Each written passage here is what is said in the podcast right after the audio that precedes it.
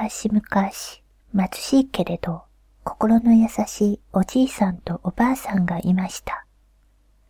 ある寒い冬の日、おじいさんは町へ焚き木を売りに出かけました。すると途中の田んぼの中で、一羽の鶴が罠にかかってもがいていたのです。おう、おう、かわいそうに。おじいさんはかわいそうに思って、鶴を逃がしてやりました。すると鶴は、おじいさんの頭の上を三遍回って、カウ、カウ、カウ、と、さも嬉しそうに泣いて飛んで行きました。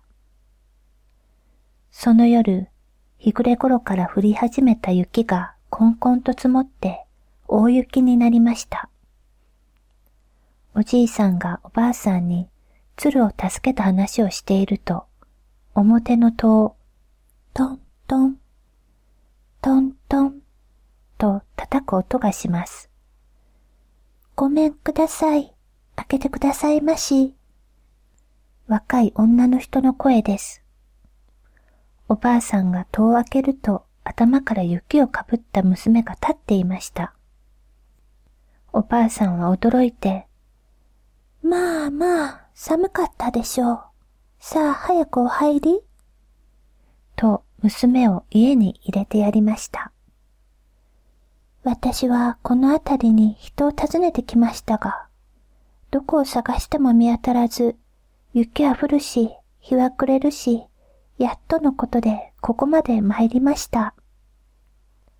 ご迷惑でしょうが、どうか一晩止めてくださいまし。娘は丁寧に手をついて頼みました。それはそれは、さぞお困りじゃろう。こんなところでよかったら、どうぞお泊まりなさい。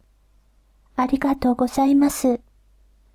娘は喜んで、その晩は食事の手伝いなどをして働いて休みました。あくる朝、おばあさんが目を覚ますと、娘はもう起きて働いていました。いろりには火が燃え、鍋からは湯気が上がっています。そればかりか家中がきれいに掃除されているのです。まあまあ、ご飯ばかりか、お掃除までしてくれたのかね。ありがとう。次の日もその次の日も大雪で、戸を開けることもできません。娘はおじいさんの肩を揉んでくれました。おお、なんてよく働く娘さんじゃ。なんてよく気のつく優しい娘さんじゃ。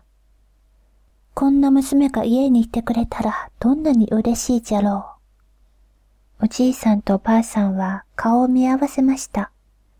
すると娘が手をついて頼みました。身寄りのない娘です。どうぞこの家に置いてくださいませ。おうおう。まあまあ。おじいさんとおばあさんは喜んで、それから三人貧しいけれど、楽しい毎日を過ごしました。さて、ある日のこと。娘が旗を折りたいから、糸を買ってくださいと頼みました。おじいさんが糸を買ってくると、娘は旗の周りに屏風を立てて、旗を折り上げるまで決して覗かないでください。と言って旗を折り始めました。キコパタトン。キコパタトン。娘が旗を折って三日が経ちました。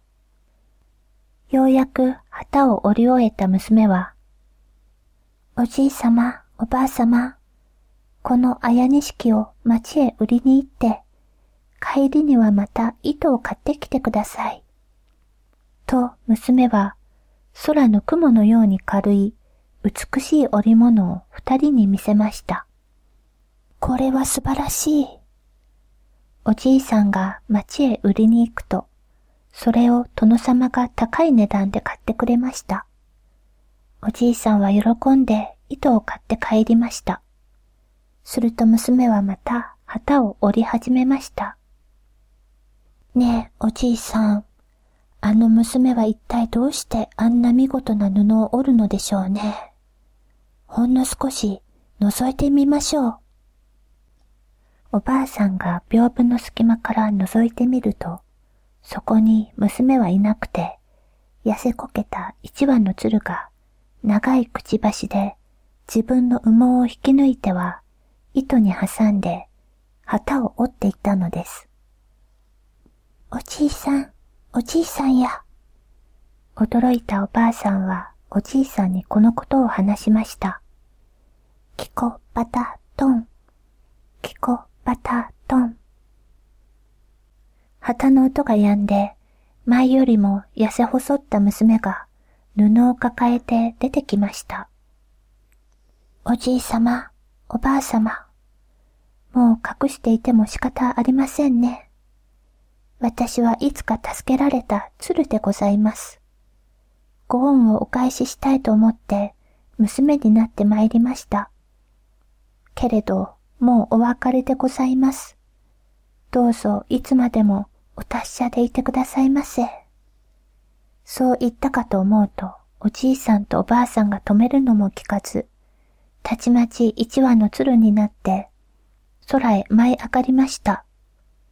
そして家の上を三遍回って、カウ、カウ、カウ、と泣きながら山の向こうへ飛んで行ってしまいました。鶴や、いや娘や、どうかお前も達者でいておくれ。今までありがとう。おじいさんとおばあさんはいつまでもいつまでも鶴を見送りました。それから後、二人は娘の折った布を売ったお金で幸せに暮らしました。